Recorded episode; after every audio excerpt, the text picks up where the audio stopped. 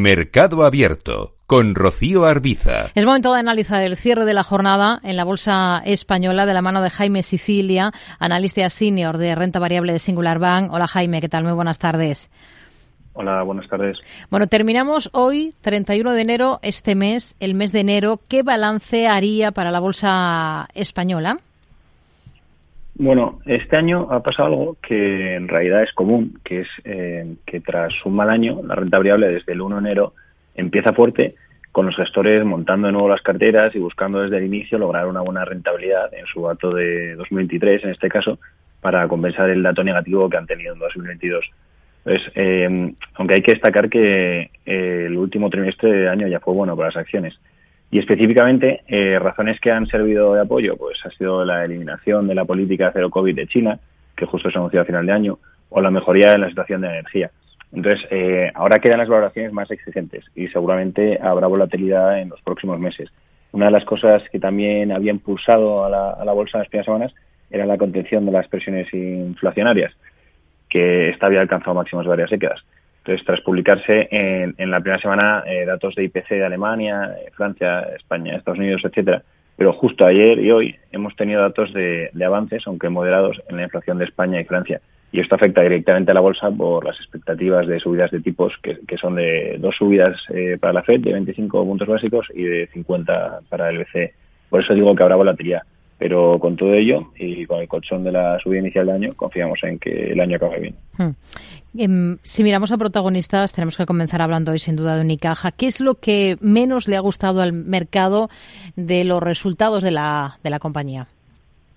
Eh, Unicaja eh, ha reportado un beneficio de, de 2022 eh, un 90% superior, pero son las cifras del cuarto trimestre recién publicadas las que han decepcionado tras realizar eh, una, pérdida de un millón de euros cuando los analistas del valor estimaban un beneficio de 35 millones. Esto ha sido por mayores provisiones y sobre todo menor, menor margen bruto eh, conseguido en sus operaciones de tipos de interés. Mm, sin embargo, de cara a 2023, el banco estima un crecimiento del margen de interés por encima del 15%, que en 2022 había sido de 11%, y, y de hecho, el año pasado eh, ha mejorado en todos los márgenes, eh, el interés 3%, el bruto 5%, la explotación incluso 25%.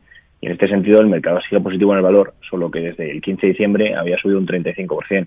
Y Unicaja es ya la quinta entidad bancaria española por volumen de activos, que por cierto ahora concentrada al IBEX, el peso del sector financiero es del 30%, con seis bancos y Mafre. Y, y, en este caso los malos resultados no han sido suficientes como para contagiar al resto de valores del sector. Mañana le toca el turno al BBVA. ¿Qué esperan ustedes de sus cifras? Sí, pues eh, también eh, creemos que serán buenos, eh, como han venido mostrando casi todos los bancos españoles. Eh, la semana pasada, por ejemplo, Sabadell mostró un crecimiento del 60% del beneficio de, del año. también por esto la, la, expansión del margen de intereses con la subida de tipos y gracias a, a la, la, la, contención de, de, los costes y la morosidad. Y esto mismo debería sucederle al BBVA aunque este tiene más riesgo por su exposición a Turquía y Latinoamérica, donde en México hasta ahora lo han hecho bien. Entonces, eh, Unicaja y Isabel sí que están más centrados en el mercado minorista español. Pero bueno, BVA eh, debería terminar con un buen 2022 y, de hecho, en los primeros nueve meses del año obtuvo un aumento del beneficio del 35%. Por esto mismo, el entorno más favorable de, de, los tipos de interés en sus principales mercados que aumenta su margen. Hmm. Hemos visto mm, a Unicaja que ha presentado hoy con caídas que han superado el 9%. Hemos visto también protagonismo para otras compañías, como es el caso, por ejemplo, de Fluidra. Durante toda la jornada ha estado entre los peores. Sigue con recortes al cierre de más del 1%. ¿Ustedes confían en el valor? Mm, bueno, Fluidra es un nombre más desconocido, eh, pero, pero, es el líder mundial en equipamiento de piscinas, con un 13% de la cuota de mercado, que es una industria muy fragmentada. Y desde la salida del confinamiento hasta hace dos meses, la acción subió y bajó 200% por el boom de la demanda de las piscinas nuevas. Ahora está más o menos estable y mejorando, con la situación normalizada en el segmento de nueva construcción de piscinas, que supone el 35% de sus ventas de lo que sí que va a seguir aprovechándose es del mantenimiento, repuestos y mejoras de todas estas piscinas vendidas. Y con lo que tiene que luchar es eh, con la inflación de materiales para que no se les deteriore mucho los márgenes. Y en el último trimestre el problema fue que los distribuidores de sus productos en Estados Unidos se les acumularon las existencias, eh, por lo que no realizaron, re, realizaron menos pedidos, vaya. Y por todo esto el valor se encuentra en un momento arriesgado y el nivel de ventas y EBITDA alcanzado en 2022 no parece que vaya a alcanzarse hasta el 24, 25, si no mejora el entorno macroeconómico con una mayor confianza de los consumidores y mm. mayores sinergias de fusiones y adquisiciones. ¿Y en Grifols confían? Eh, bueno, eh, Grifols es la tercera mayor empresa del mundo en el sector de hemoderivados, es decir, a partir de sangre humana, y además es líder en suministros hospitales y la única compañía, industria eh, farmacéutica que está centrada verticalmente en el sector de la medicina transfusional.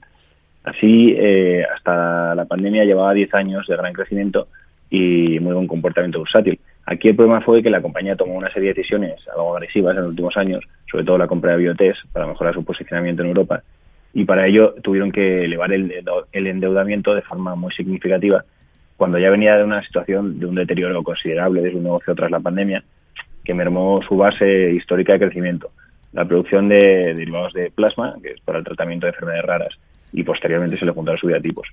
Lo cierto es que ninguna de las medidas que están llevando a cabo parece tener un impacto positivo claro para el largo plazo y las posibilidades de una ampliación de capital son altas y serían muy deductivas si se quisiese captar suficientes fondos.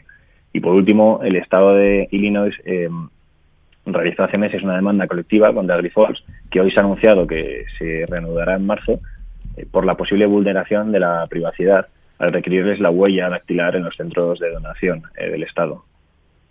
Junto con estas que hemos citado, eh, tenemos a ArcelorMittal entre las peores del día. De hecho, ha sido la segunda que más se ha dejado tras, tras Unicaja. ¿Qué visión tienen para una compañía como esta en el contexto actual?